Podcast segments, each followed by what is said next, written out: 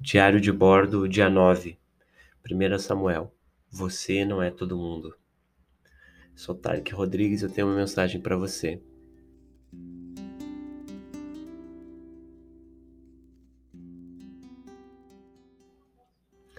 Todavia, o povo recusou-se a ouvir Samuel e disse: Não, queremos ter um rei. Seremos como todas as outras nações, um rei nos governará e sairá à nossa frente para combater em nossas batalhas.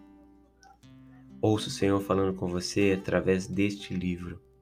Estou consciente de que as coisas estão dando errado em sua vida, que a família e os amigos nem sempre tratam você como deveriam, que nada caminha exatamente como você quer.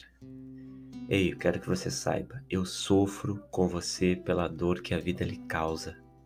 Eu conto a história de Samuel para deixar você enxergar como os líderes espirituais de Israel, ao verem os problemas latentes no fim da vida de Samuel, me esqueceram. Na verdade, eles me rejeitaram e honraram seus próprios compromissos para fazer a vida funcionar de acordo com a sua própria sabedoria. Eles insistiam para que Samuel indicasse um rei humano, um rei diferente de mim para guiá-los. Olha que ironia! Para guiá-los, como se eu não houvesse os guiado até agora. Eles queriam se encaixar nos padrões do mundo. Eles queriam ser como todo mundo. Israel nunca teve um rei além de mim, mas eles não reconheciam isso. Causa-me dor ver o meu povo correr atrás de algo inferior do que tenho para eles. Você vai entender a mensagem principal de 1 Samuel quando perceber que a tragédia é pedir um outro rei que não seja eu. É seguir o caminho dos outros. E olhe, veja bem, o caminho dos outros pode funcionar por um tempo. Isso frequentemente leva a uma risada superficial de orgulho e de curta duração e uma agenda cheia de compromissos.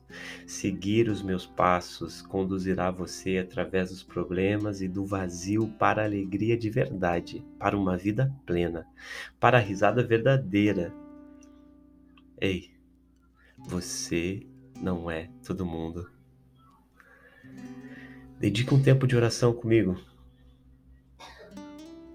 Pai, com muita frequência, meus caminhos envolvem tentar consertar as pessoas e os problemas. Eu quero ver o que está dando certo com outras pessoas e quero fazer que aconteça na minha vida. Por favor, me dê uma visão mais ampla que envolva um amor abnegado e uma submissão consciente. Eu peço, humildemente, em nome de Jesus. Amém. Paz e bem, que o Senhor te abençoe.